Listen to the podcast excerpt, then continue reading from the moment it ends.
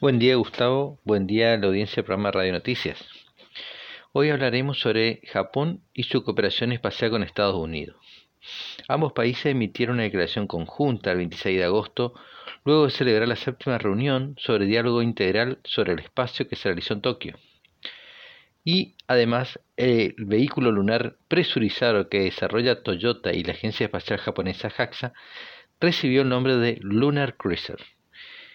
Bien, se reafirmaron los lazos entre estas naves espaciales con mayor cooperación entre estas naciones espaciales con mayor cooperación espacial bilateral y cooperar estrechamente con la comunidad internacional para garantizar la continuidad del uso seguro y estable del espacio ultraterrestre para las generaciones futuras y actuales.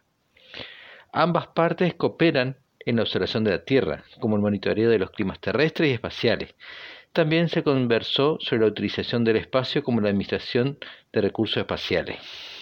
Reconocieron la importancia del espacio en la seguridad nacional y celebraron los avances del Escuadrón de Operaciones Espaciales de las Fuerzas de Autodefensa japonesa y la Fuerza Espacial estadounidense. También con respecto a la Luna, avanzar sobre los acuerdos Artemisa, la cooperación en el desarrollo de la Estación Espacial Gateway y la colonización lunar.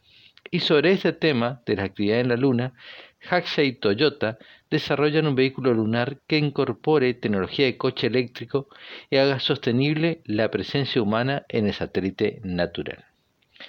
Informó para el programa Radio Noticias Pablo Germán Salazar.